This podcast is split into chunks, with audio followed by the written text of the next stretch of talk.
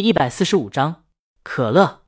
葡萄在歌声中是唯一置身于世外的，因为对他而言，成为一个普通人就是他这辈子梦寐以求却求之不得的事。没有见过光明的人，他可以忍受黑暗。他听到了旁边爸爸打火机点烟的声音。爸，怎么了？没事。他爸站开三步远，这歌儿有点费烟。葡萄没说话。他曾劝过爸爸戒烟，可爸爸戒不掉。妈妈说，他就是爸爸的烟。在知道他看不见的那天晚上，他爸抽了一晚上的烟，后来就再也戒不掉了。葡萄的心忽然静下来。爸爸，嗯，我爱你。像他爸爸这样的人，不过一介凡人，也需要人疼。哈哈，他爸笑起来，甚至抽烟把自己呛到了。像我这样莫名其妙的人，会不会有人心疼？大魔王最后的歌声中有些释然，就像过去那个小屁孩在见过生活的苦以后，心疼他，原谅了他，告诉他平凡就平凡吧，拼命也做不完的工作，薅秃头也敲不完的代码，做成什么样就什么样吧。生活不易，不如对自己好一点。自负、自嘲、自笑和自卑，终究不过一场自怜。当然，李清明情感之饱满，在于他带入的是江阳，他把江阳拉到眼前。告诉他，他心疼他，他在他眼里从不平凡。他自命不凡也好，碌碌无为也罢，他爱的都是他，他就是他的盖世英雄，那只把他拖出废墟的蝴蝶。肖阳感慨：“我们都是平凡的人啊。”江阳：“是啊，你滚！”侯斌和肖阳觉得江阳是最没资格提平凡的。再平凡的人，在娶到宁姐那一刻也不平凡了。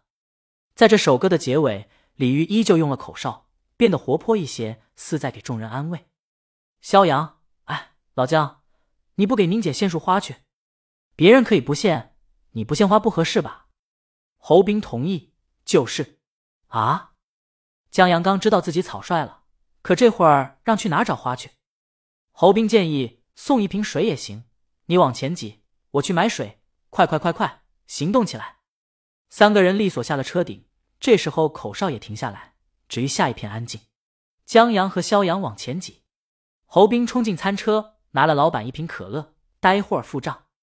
他还特意从冰箱拿了个凉的，拿过一个杯子，倒出一半，拧上盖子，冲了出去。这时候，现场掌声雷鸣，许多人在这首歌中大有感触。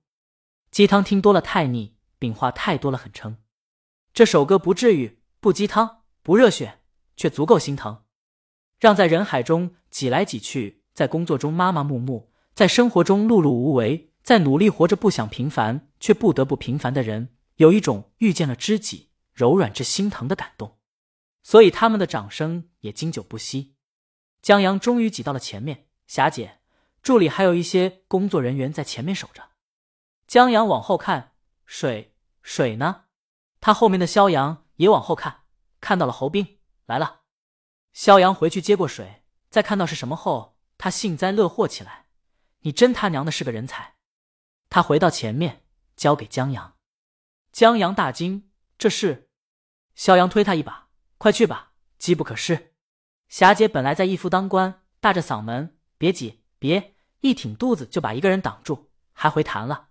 然后见那个人很眼熟，定睛一看，哟，这不是江阳吗？就又把他拉了过去。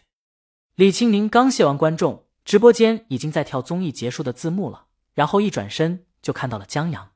李青宁挑眉看着他，眼神会说话，问他在干嘛。那个，江阳把半瓶可乐送过去，送给你。李青宁在看到半瓶可乐后，目光一凝，接了过来，然后眼神就变得不一样了，目光如刀，刀刀致命。这是在挑衅。江阳赶忙解释：“侯斌他们干的。”不关我的事，我先撤了，待会儿联系。江阳一溜烟跑了。在网上直播中，现在在跳字幕，可还是有许多人在字幕的间隙中看到有人送了半瓶可乐上去，不知道他们在说什么，只看到这男的在大魔王的眼神中败逃。半瓶可乐，什么鬼？大魔王都傻了。背影有点眼熟啊，哈哈！你们看大魔王的眼神，太凶狠了。可我为什么觉得大魔王只是奶凶奶凶的？奶凶，许多人听了这词儿，不等细看，画面已经切走了，可有些人不知道为什么，就感觉这形容很贴切。不认识江阳的人不住调侃，可认识江阳的纷纷发来祝贺。周浩、江总监，牛啊！英子，地下室给你准备出来。他们在地铁上看的直播。韩小小，六千六百六十六，作死想想能手啊！江阳回他们中指，去餐车处找侯斌和肖阳，你们俩是真缺德。侯斌、肖阳和景叔在一起。人群在渐渐散去，俩人见了江阳直笑。我待会儿在群里帮你解释。江阳，不用，你们真当我不敢喝不成？侯斌又吹上了，你个单身狗啊！江阳笑了笑，这是宁姐关心他，而他也享受这种关心，如此而已。他真要喝的话，当着宁姐的面喝一瓶都不成问题，这也是一种情趣。就像他喜欢宁姐挽着他胳膊，那会给他一种宁姐。依赖他的感觉，其实宁姐更喜欢手拉着手走路。恋爱的滋味就是一个动作、一个眼神、一个昵称，都会让人陷入蜜一样的甜中。俩人把景书给江阳介绍，景书腼腆的向江阳笑了笑。景书抱着女儿，他女儿戴着厚厚的口罩，头枕在父亲肩膀上，扑闪扑闪的眼睛中全是光，再看江阳。忽然说：“叔叔好帅。”江阳。谢谢，你也很好看。他想问小姑娘什么病，又觉得这是在接伤口，正犹豫时，李清明打来了电话。他现在已经回到车上了，把车开出了一站地，让江阳去坐车。好，江阳挂了电话，向他们告别。我老婆在等我，我过去了。叔叔再见，再见。江阳向小女孩摆摆手，刚走出三步，侯斌把他叫住了，忙问签名，这周六能弄到吧？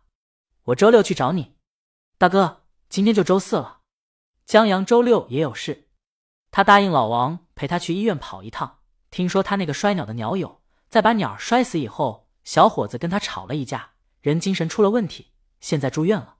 老王想去看他，让江阳陪着去，行吧？侯斌就让江阳什么时候签名弄到手，什么时候给他电话。